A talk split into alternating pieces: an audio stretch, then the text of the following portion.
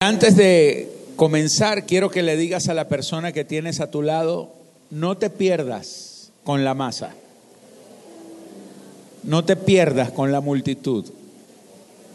No te pierdas con la masa. Mateo capítulo 13, versículo 33. Hay una escritura, una palabra que el Señor habló a los discípulos. Otra parábola les dijo, el reino de los cielos es semejante a la levadura que tomó una mujer y escondió en tres medidas de harina hasta que todo fue leudado. Amén. Ahora vamos a leer otro pasaje, dos pasajes más, que estos son bien conocidos, pero que los vamos a conectar en esta mañana en una sola idea. Dice en Mateo 14, 22. Enseguida Jesús hizo a sus discípulos entrar en la barca e ir delante de él a la otra ribera, entre tanto que él despedía a la multitud. Diga eso, despedía a la multitud. Despedida la multitud, diga eso, despedida la multitud, subió al monte a orar aparte. Y cuando llegó la noche estaba allí solo. Y ya la barca estaba en medio del mar, azotada por las olas, porque el viento era contrario. Mas a la cuarta vigilia de la noche, Jesús vino a ellos andando sobre el mar. Y los discípulos viéndole andar sobre el mar, se turbaron diciendo, un fantasma, y dieron voces de miedo. Pero enseguida Jesús les habló diciendo, tened ánimo, yo soy, no temáis. Entonces le respondió Pedro y dijo, Señor, si eres tú, manda que yo vaya a ti sobre las aguas. Y él dijo, ven. Y descendiendo Pedro de la barca, andaba sobre las aguas para ir a Jesús. Pero al ver el fuerte viento tuvo miedo y comenzando a hundirse, dio voces diciendo, Señor, sálvame. Al momento Jesús, extendiendo la mano, asió de él y le dijo, hombre de poca fe, ¿por qué dudaste? Y cuando ellos subieron en la barca, cuando ellos subieron en la barca, se calmó el viento. Entonces los que estaban en la barca vinieron y le adoraron diciendo, verdaderamente eres hijo de Dios. Juan capítulo 6, verso 21. Juan capítulo 6, verso 21. Este es el mismo, esto es lo que sucedió después de la tormenta. Hay un después de la tormenta. Dice, el día siguiente, Verso 22. El día siguiente, la gente que estaba al otro lado del mar vio que no había habido allí más que una sola barca y que Jesús no había entrado en ella con sus discípulos, sino que estos se habían ido solos. Pero otras barcas habían arribado de Tiberias junto al lugar donde habían comido el pan después de haber dado gracias el Señor. Cuando vio pues la gente que Jesús no estaba allí ni sus discípulos, entraron en las barcas y fueron a Capernaum buscando a Jesús. Y hallándole al otro lado del mar, le dijeron, rabí, ¿cuándo llegaste acá? Respondió Jesús y les dijo, de cierto de cierto os digo que me buscáis, no porque habéis visto las señales, sino porque comisteis el pan y os saciasteis. Tres palabras que están conectadas de una manera poderosa. La primera de ellas, cuando leíamos en Mateo capítulo 13, verso 33, Jesús les dijo que el reino, le estaba enseñando esto a los discípulos. Él les dice, y, y quiero que note que Mateo 13 está antes del episodio de la barca, porque el episodio de la, de la barca y de la tempestad es Mateo 14, esto se lo dijo antes. Él les dice, el reino de los cielos es semejante a la levadura que tomó una mujer y la escondió en una medida de harina hasta que todo fue leudado. El Señor les habla del efecto de la masa. El efecto de la masa que puede ser cambiada en, sus, en su naturaleza, en su sustancia, por una pequeña parte de levadura que se le coloca.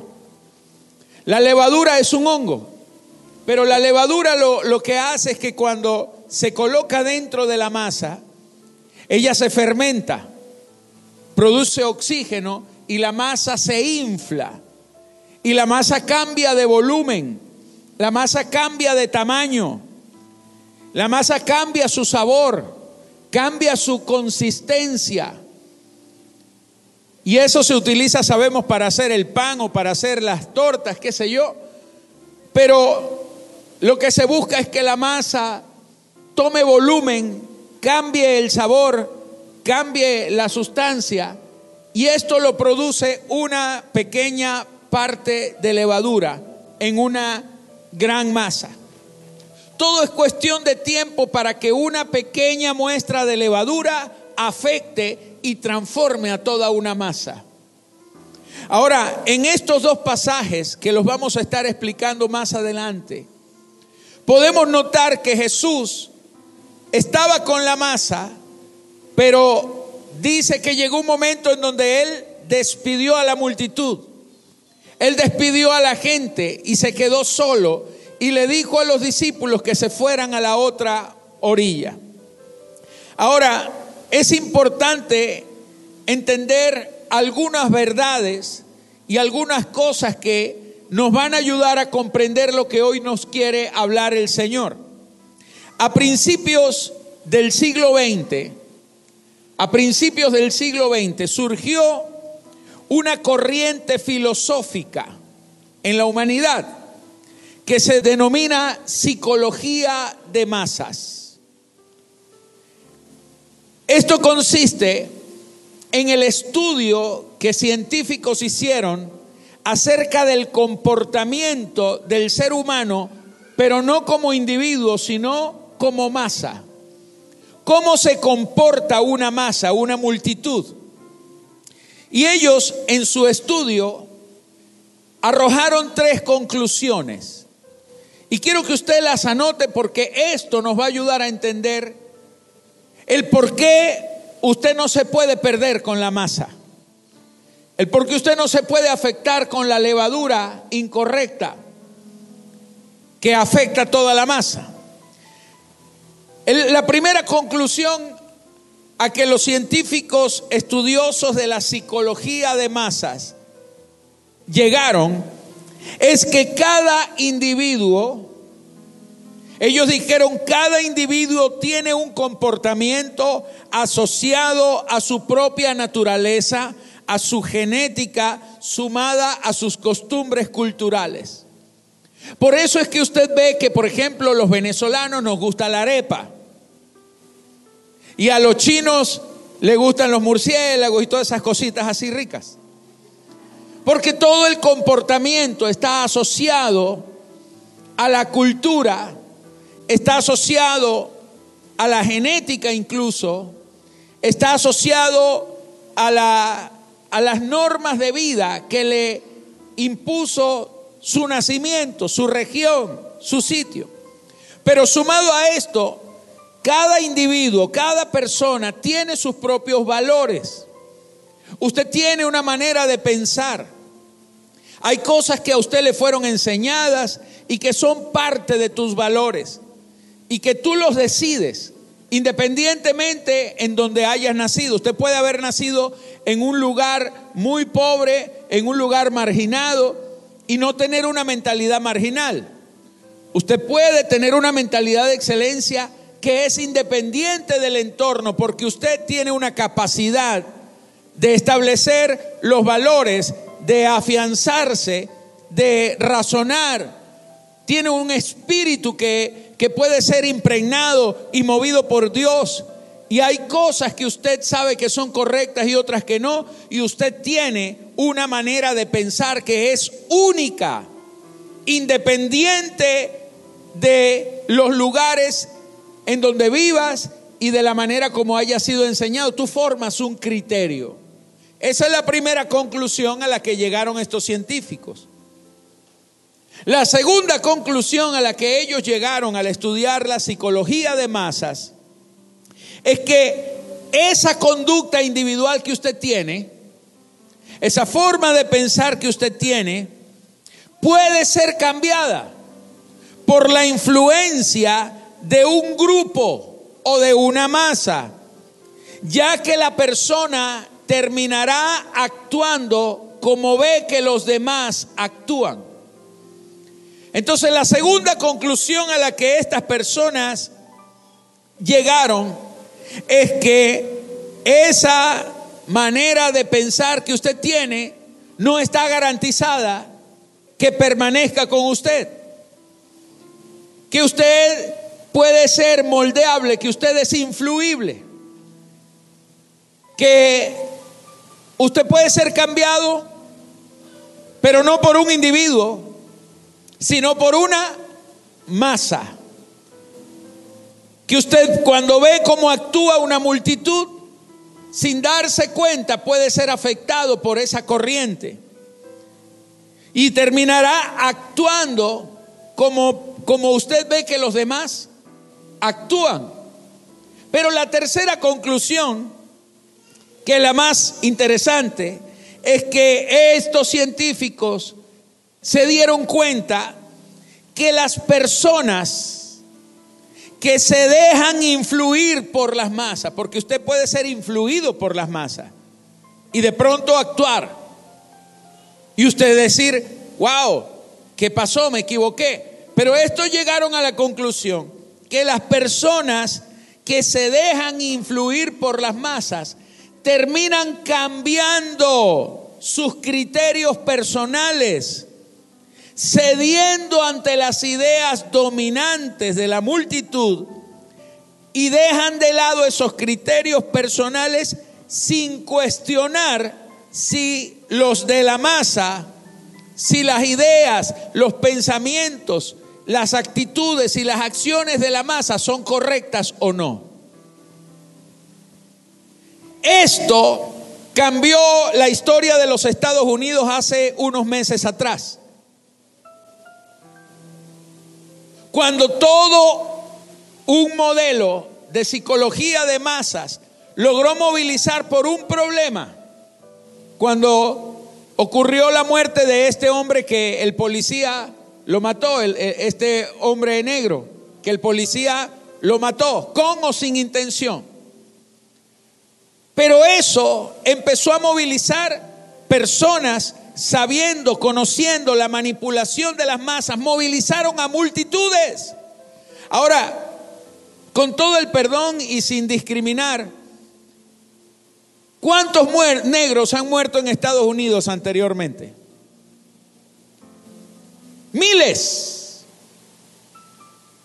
Miles. Y miles y miles. ¿A cuántos hombres negros o mujeres negras o niños negros han matado en Estados Unidos, a miles.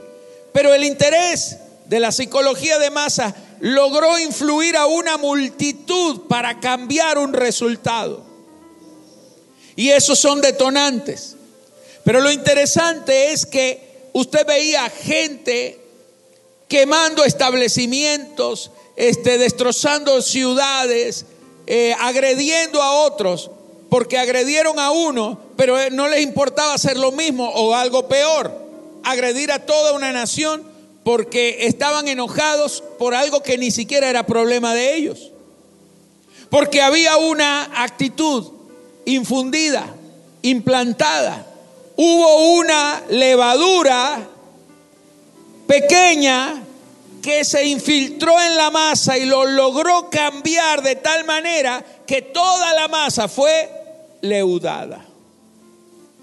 Ahora el Señor dice, el reino de los cielos es como la levadura. Hay que estar en cuenta de cuál es el concepto correcto. El Señor dice en el versículo que leíamos que el reino de los cielos es como la levadura, no es como la masa. El reino de los cielos es lo que Dios quiere colocar para cambiar a las personas.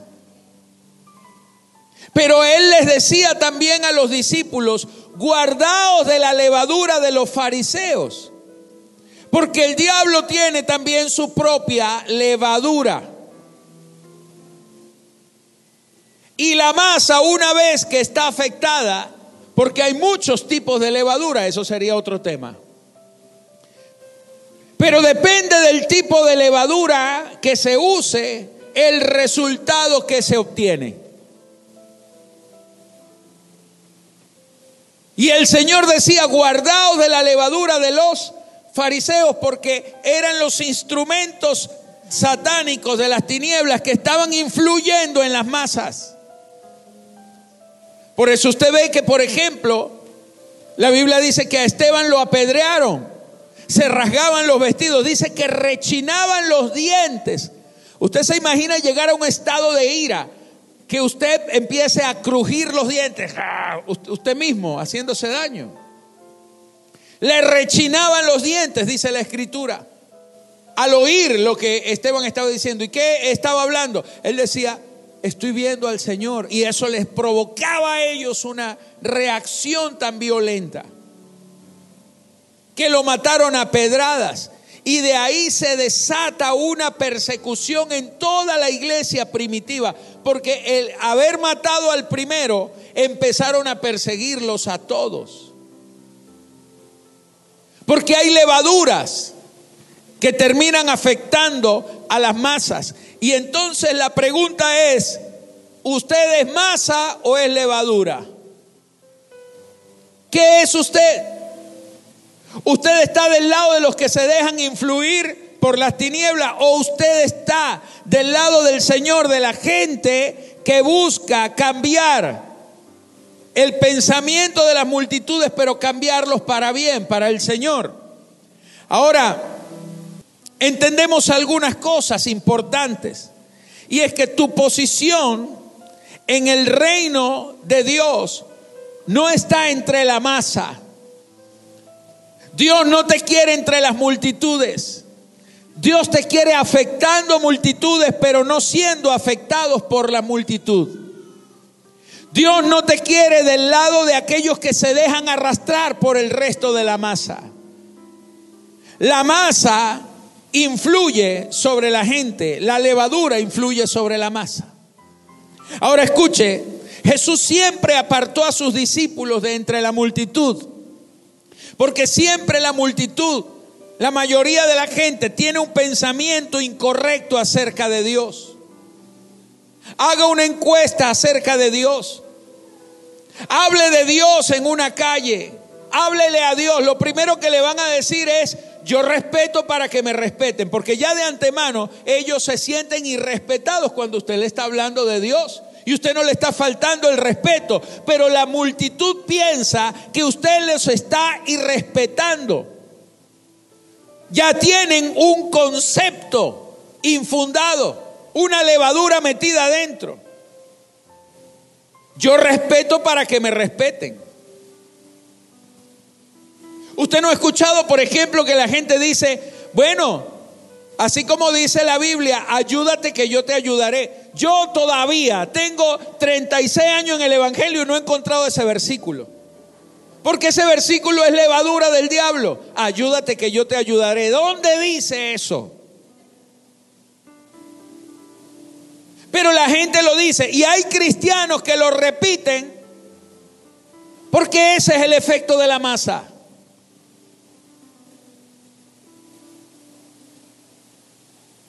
El Señor nunca dijo, ayúdate que yo te ayudaré. ¿Cómo se va a ayudar usted mismo si usted necesita ayuda? Lo que sí dice la Biblia es, clama a mí, yo te responderé y te mostraré cosas grandes y ocultas que tú no conoces. Amén. Eso sí lo dice la escritura. La escritura sí dice, fui joven y envejecido, pero nunca he visto un justo desamparado ni su simiente que mendigue pan. Porque si tú clamas a Él, Él te va a bendecir. Pero entonces hay pensamientos que están en la masa que cambian la conducta de las personas. Por eso el Señor siempre les decía que salieran de la multitud.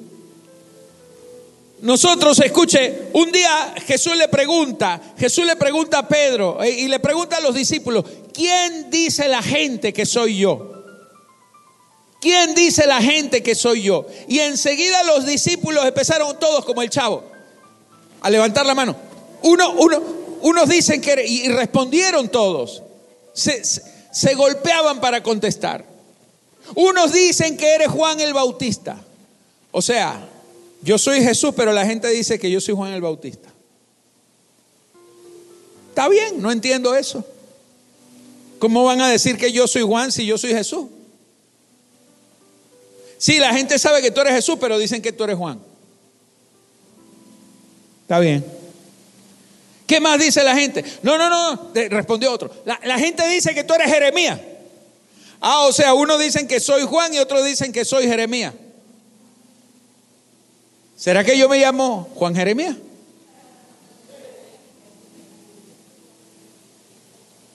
Y otro dijo, no, no, no, Señor. La gente dice que tú eres alguno de los profetas.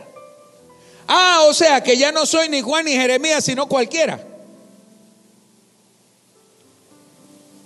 Pero ¿cuál fue la pregunta original? ¿Qué dice la masa? ¿Y sabe qué descubrió Jesús? Que ellos tenían mucha información de la masa porque parece no se dieron cuenta que les puso el termómetro para ver cuánta masa los estaba afectando a ellos. Y después les hizo la pregunta, ¿y ustedes quién dicen que soy yo? Y todos se quedaron callados. El único que respondió fue Pedro.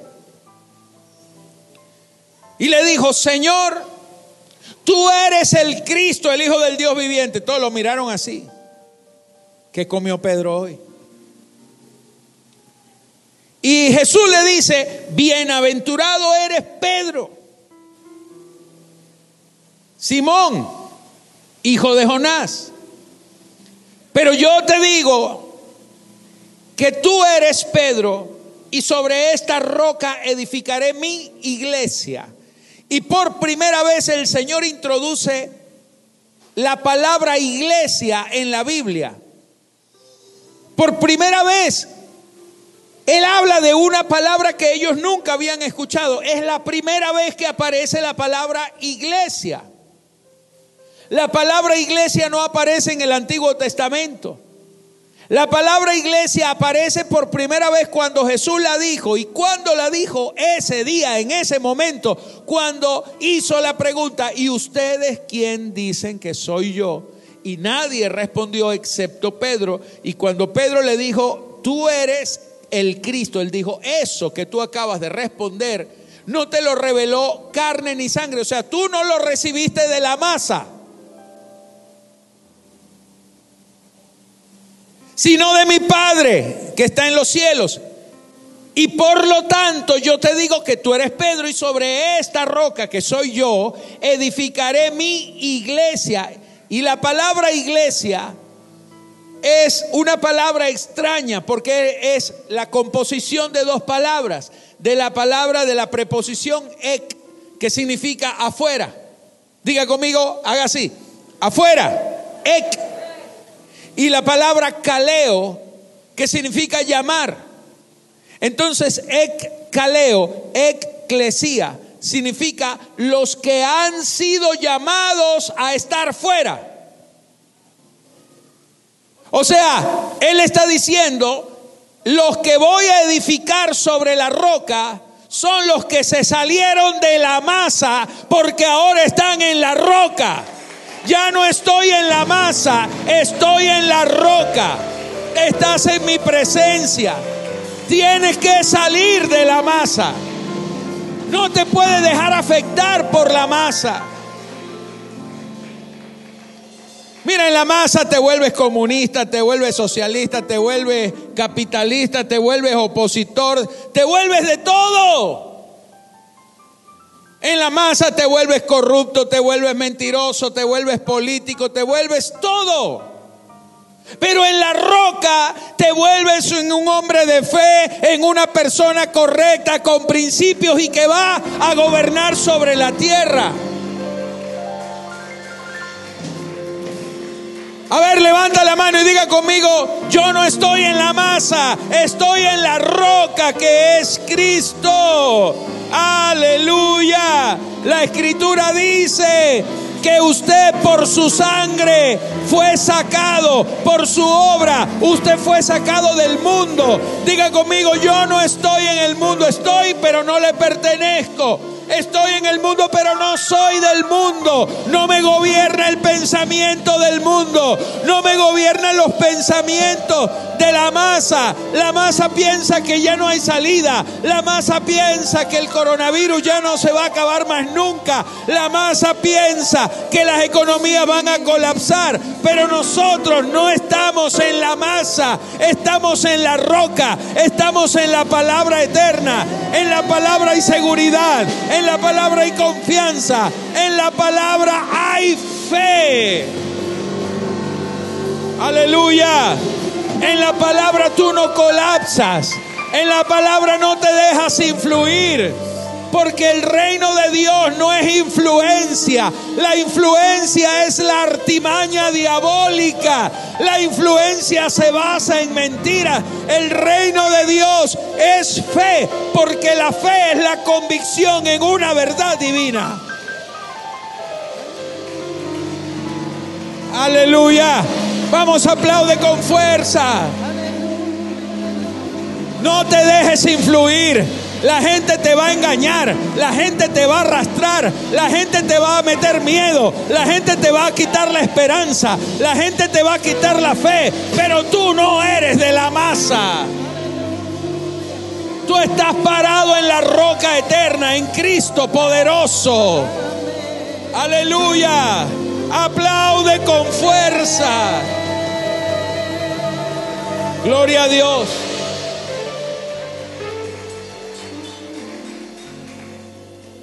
Toda la gente que se ha ido de Venezuela, ¿sabe cómo se llama eso? Masa.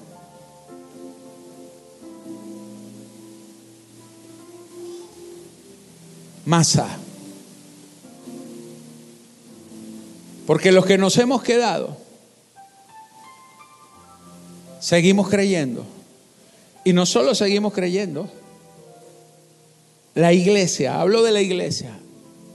Yo no estoy hablando del mundo, estoy hablando de la iglesia. Estamos siendo sostenidos en medio de la crisis. Que es muy difícil. ¿Y quién dijo que iba a ser fácil? Mientras más difícil, mejor, porque mayor es el milagro. Porque donde todo está fácil, usted no necesita un milagro. Porque donde todo es fácil, usted no necesita fe. Y si no necesita fe, está feliz en la masa.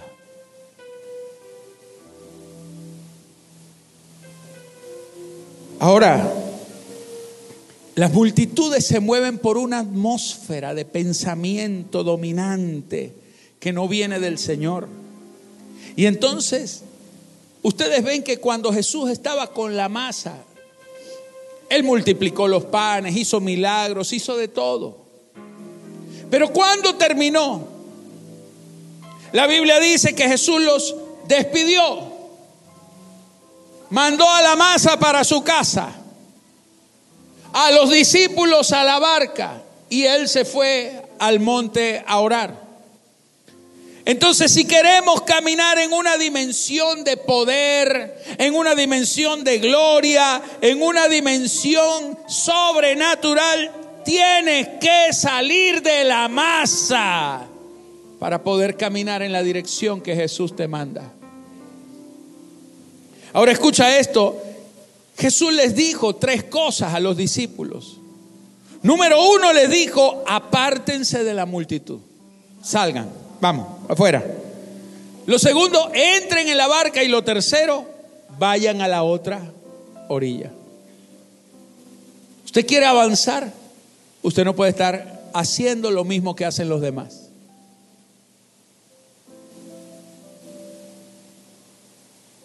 Usted no puede hacer lo mismo que los demás. ¿Qué te pasó que te falta una ceja y una oreja? No, es que es el reto TikTok ahorita. Que te corte una ceja y una oreja y entonces yo estoy en el reto TikTok. Y la gente te aplaude, qué tremendo TikToker, youtuber, influencer, masa. Y andas como un zombie, esperando cuál es la última tendencia. A ver si eres influencer y si eres trading, si estás en la última moda. Porque quieres el aplauso y la aprobación de la masa. Qué tremendo. Ahora escuche, Jesús le dijo, sálgase de la masa y métase en la barca. Ahora le voy a decir algo. La masa es muy grande, pero la barca es pequeña.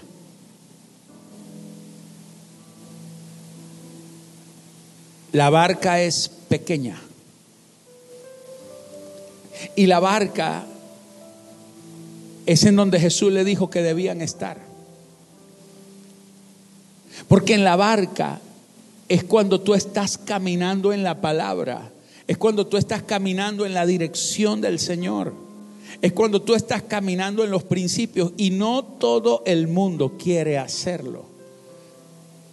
Porque ¿para qué meterse en la barca a esta hora? Qué ridículo te ves en la barca, no ves que viene una tormenta, qué estupidez esa barca. Pero el Señor les dijo, vayan a la otra orilla. Porque eso fue lo tercero. Porque solamente en la barca tú avanzas. La masa estaba en el mismo lugar, no avanzó. Pero los de la barca, los que caminan en la dirección del Señor, los que nos metimos con Jesucristo en su reino, en su propósito, los que no andamos por la puerta ancha, porque el mundo tiene una puerta muy ancha para que quepa la masa, pero el reino de los cielos, la puerta es estrecha. Y solo pocos entran en ella. Tremendo. Tienes que estar listo para moverte en la dirección correcta. Ahora, Jesús hizo despedir a la multitud, pero los hizo despedir, pero él se fue al monte solo a orar. Y aquí hay algunas cosas que me llamaron la atención. Es que el pensamiento del montón te va a retrasar. El pensamiento de la mayoría te va a retrasar en la vida. Hay gente que vive dependiendo de la opinión de terceras personas. Hay gente que para ellos es tan importante lo que los demás opinan que toda su vida la vuelven esclavizadamente dependiente de aquellas opiniones. Hay gente que no se mueve si la opinión de los demás no los aprueba. Y escuche, el pensamiento del montón te retrasa. Por eso los discípulos fueron acelerados y fueron impulsados a otra dimensión. El Señor le dijo, ya el mover, el próximo mover, la gente va a volver mañana aquí. En Juan dice que al otro día la gente volvió al mismo lugar y, ya no estaba Jesús. La gente fue a buscar y ya Jesús no estaba ahí. Porque durante la noche, mientras aquellos estaban allá en sus casas, Jesús estaba dimensionando a los de la barca. A veces cuando tú eres dimensionado vas a entrar en tormentas, vas a entrar en dificultades, porque cuando tú entras en las dimensiones del Señor te vas a encontrar con las tormentas que nadie se encuentra en la comodidad de la masa.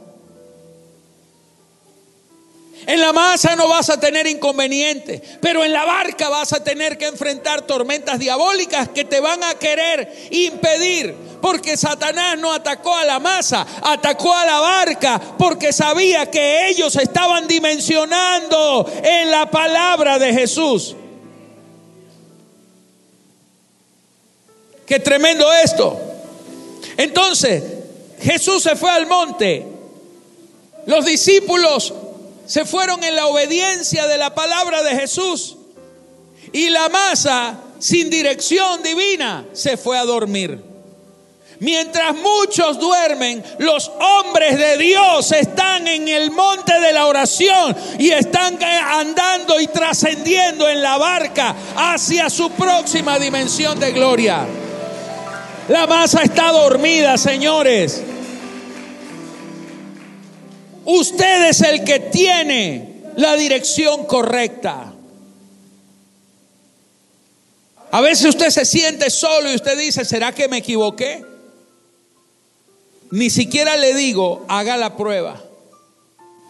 Porque es que apenas usted se mete en la masa, usted va a ser influido y, va a ser arrastrado por ella. En Marcos 6, 47 dice, y al venir la noche, la barca estaba en medio del mar. Diga, al venir la noche. Él los manda en la tarde, tardecita. Y cuando llegó la noche, la barca estaba en dónde? En medio del mar. El mar de Galilea es un lago grande. Usted nunca con sus ojos va a lograr ver el medio del lago porque es muy grande. Entonces, dice, al venir la noche, la barca estaba en medio del mar y el Señor estaba en dónde? En la tierra. ¿Y con quién estaba Jesús? Dice que estaba solo porque estaba fuera de la masa. Y los discípulos estaban en medio del mar, fuera de la masa, de la multitud. Ellos estaban en medio del mar en la barca Jesús estaba solo en la orilla. Y dice, y viéndoles remar con gran fatiga, porque el viento les era contrario cerca de la cuarta vigilia de la noche, vino a ellos andando sobre el mar y quería adelantárseles. Tremendo. Ahora, mis amados, en la masa está la influencia de los hombres, pero en la intimidad está la ayuda divina. Quiero que sepas esto. Jesús estaba solo en la tierra. Dice que él estaba solo en la tierra, era de medianoche y ellos estaban en medio del mar en una tormenta. ¿Sí o no? Pero a mí me llama la atención que dice que los veía remar con gran fatiga. ¿Cómo los podía ver si él estaba en la orilla del mar y ellos en el medio del mar? ¿Cómo los podía ver si era medianoche?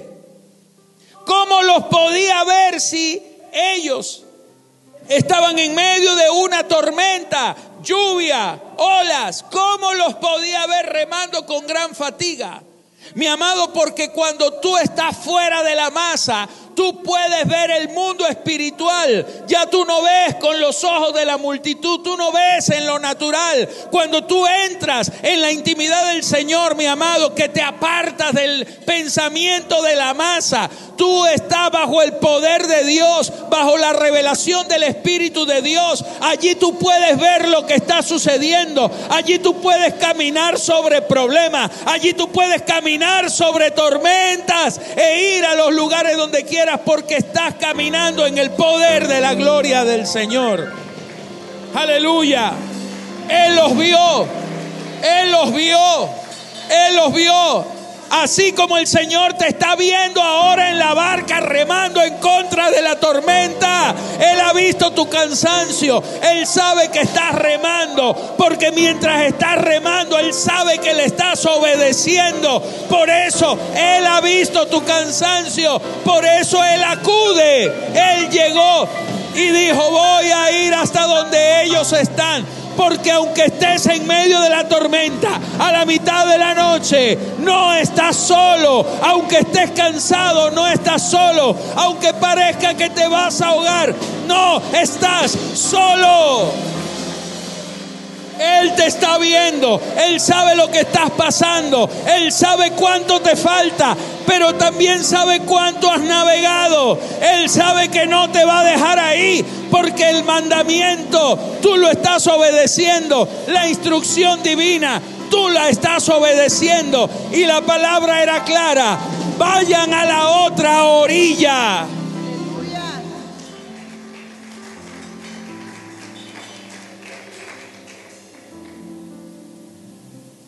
Jesús sabía la tormenta.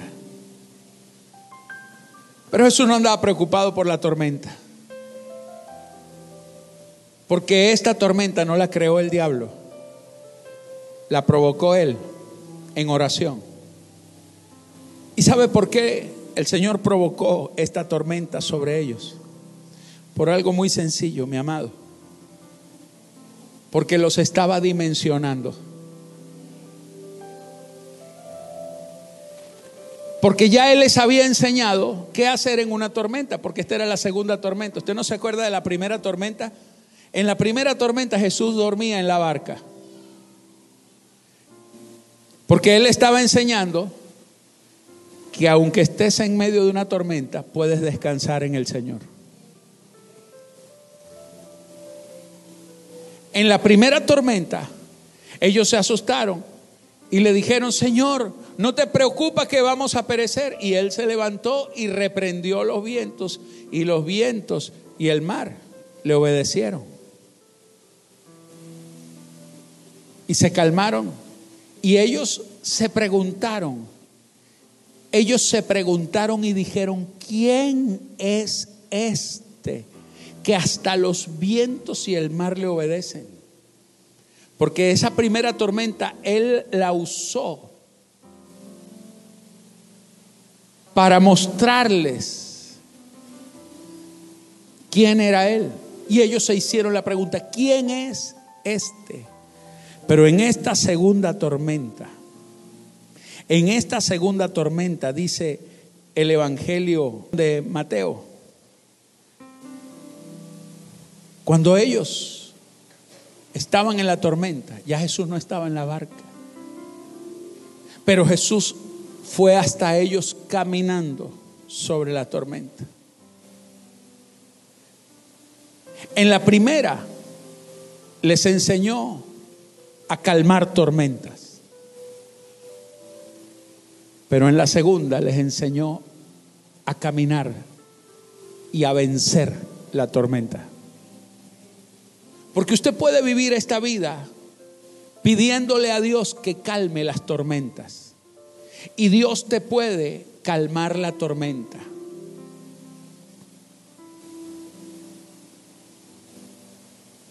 Pero cuando tú calmas la tormenta, la tormenta volverá a aparecer.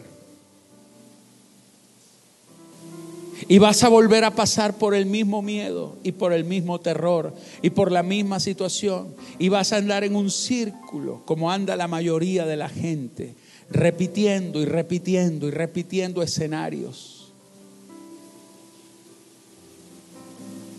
Entonces tú puedes vivir tu vida pidiéndole a Dios que calme tus tormentas.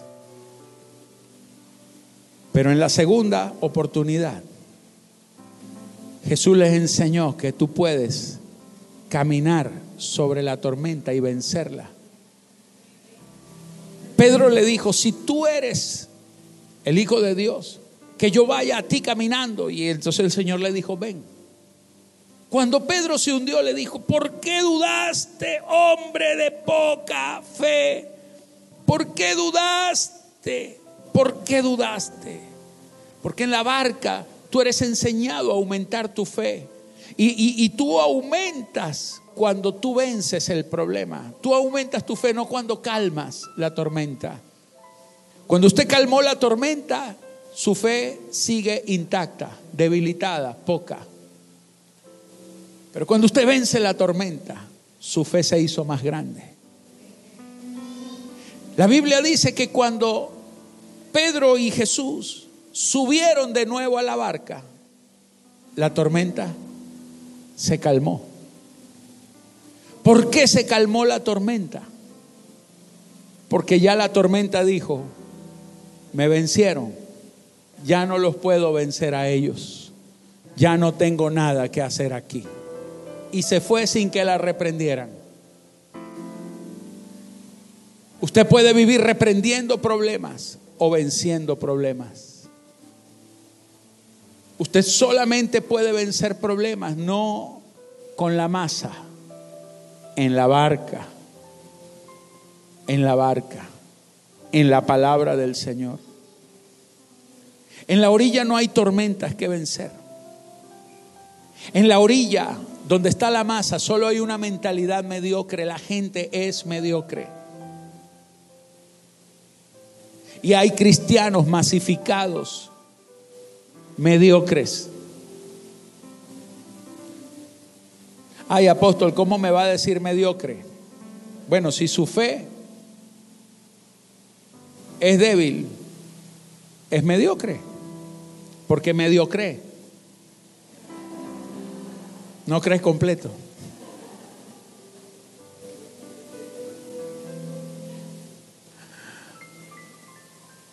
Hay mucha mediocridad en el pueblo de Dios. Y en esta mañana quiero terminar porque me llamó la atención lo que los discípulos, en la primera vez, cuando Jesús calmó la tormenta, ellos dijeron, ¿quién es este? ¿Quién es este? Que hasta los vientos y el mar le obedecen. Cuando Jesús reprendió en la primera tormenta a los vientos. Pero en esta segunda tormenta, Jesús no les enseñó a reprender los vientos, sino a caminar sobre la tormenta. Y el verso 33 de Mateo 14 dice, entonces, los que estaban en la barca, cuando vieron a Jesús y a Pedro caminando, dice, le adoraron diciendo, verdaderamente eres el Hijo de Dios. A veces en las tormentas más duras de tu vida es donde se te revela que Jesucristo es el Hijo de Dios y que tú puedes vencer tormentas. La masa decía, tú eres Juan el Bautista, tú eres este. La gente tiene opiniones de Dios. Los de la barca tienen revelación de Dios. Una opinión de Dios no te va a salvar de una tormenta. Una revelación de Dios te hará vencer la tormenta. Una opinión acerca de Dios te va a ahogar, porque tus opiniones no te salvan, porque en la opinión siempre habrá duda. En la opinión siempre será eso, una opinión, un pensamiento, una levadura de la masa. Pero la revelación es una verdad transformadora de Dios. Cuando a ti Dios se te revela en tu corazón, de ahí nadie te va a mover. Ahí no funciona la psicología de masas. Porque aunque la multitud se tire como los cerdos por un abismo, tú permaneces a los pies del Señor. Gálatas 5.7 dice, vosotros corríais bien. Ustedes iban por buen camino, les decía Pablo a los Gálatas, porque los Gálatas de pronto empezaron bajo la revelación y terminaron en la carne. Y Pablo les decía, vosotros corríais bien, ustedes estaban corriendo bien, ustedes iban en la barca. ¿Quién os estorbó para no obedecer a la verdad? ¿Dónde se dejaron meter la levadura? ¿En qué momento cambiaste tu corazón? ¿En qué momento te dejaste afectar por una multitud? ¿Por qué dejaste de avanzar? Les decía Pablo. Verso 8, él les decía, Gálatas 5, 8, esta persuasión no procede de aquel que os llama. Esta es una persuasión diabólica. Hay gente que a mitad de camino se deja persuadir por la masa. Y entonces, él mismo, Pablo les decía en el verso 9, un poco de levadura leuda toda la masa. El problema es que te dejaste meter levadura en la barca. El problema es que no te apartaste de la multitud. El problema es que estabas en la barca, pero querías estar en la orilla. Estabas en la barca, pero renegando, rezongando, murmurando, dudando. Y él les decía, ustedes corrían bien. ¿Quién los estorbó? ¿Quién te estorbó el camino? ¿Quién te estorbó la fe? ¿Por qué te dejaste meter esa piedra de tropiezo en el camino? ¿Por qué dejaste que te sembraran cizaña? ¿Por qué dejaste que tu corazón se contaminara? Por la opinión de los demás. ¿Y dónde están los demás? ¿Dónde están aquellos que te persuadieron? ¿Te ayudaron? ¿Te bendijeron? ¿Te levantaron? ¿Dónde están? Un poco de levadura, decía Pablo, leuda toda la masa. Pero verso 10, yo confío respecto de ustedes en el Señor, que ustedes no pensarán de otro modo. Yo confío que Dios va a corregir tu corazón, tu pensamiento. Mas el que os perturba llevará sentencia, quien quiera que sea. El apóstol Pablo dijo, aquel que te está metiendo la cizaña y la levadura será sentenciado, quien quiera que sea. Mis amados, esto es un reino. En el reino de Dios usted tiene que ser la levadura de Dios. Usted tiene el poder de cambiar. Tu casa va a ser cambiada por ti. Porque tu oración cambiará el destino de tu casa. Tu fe cambiará el destino de tu casa. La palabra que tú predicas, lo que tú vives, cambiará el destino de tu casa. La gente tiene su mirada puesta en ti. La gente tiene su mirada puesta para ver qué tú haces, para ver qué vas a hacer, para ver hacia dónde vas. Pero cuando la gente se da cuenta ya tú no estarás en el mismo lugar en donde ellos esperaban encontrarte. Cuando llegó la mañana siguiente, la masa llegó a buscar a Jesús al mismo lugar y se dieron cuenta de que ya Jesús no estaba allí, que los discípulos no estaban allí se dieron cuenta que ellos habían vencido la tormenta y estaban ya en otra dimensión, en la otra orilla. Cuando aquellos que te quieren engañar te van a buscar en el lugar del fracaso y de la derrota donde esperan que nunca salgas, no te van a encontrar allí porque no van a encontrar a uno derrotado, no van a encontrar a uno vencido, van a encontrar a un vencedor en una dimensión nueva. Aleluya. Quiero decirte esto, mucha gente va a regresar a Venezuela y va a encontrar que a usted lo dejaron en un rancho y ahora vive en una mansión. Lo dejaron a pie y ahora usted va a andar caminando. No, no a pie, usted va a andar en vehículos nuevos. A usted lo dejaron sin, sin nada, sin dinero. Lo van a encontrar empresario. A usted lo dejaron allí llorando de rodillas, pero lo van a encontrar como un hombre de fe, como una mujer de fe, empoderado, bendecido, lleno de la gracia de Dios, porque estarás en la otra orilla. Aplaude al Señor, aleluya. Vamos, apláudele, póngase de pie, póngase de pie. Diga, yo no estoy en la masa, yo estoy en la roca, estoy en la palabra. Aleluya. Cuán hermoso. Vamos, levanta las manos, iglesia. Te amo, Dios. Te amo, mi Cristo. Aleluya. Gracias, mi Dios. Adórale. Dale gracias al Rey. Tú no estás entre la multitud. Tú eres de los escogidos. Tú eres de los llamados. Dios te llamó para estar fuera.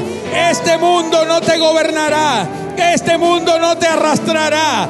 Este sistema no te oprimirá ni te esclavizará. Porque tú estás en la dimensión del reino de Dios.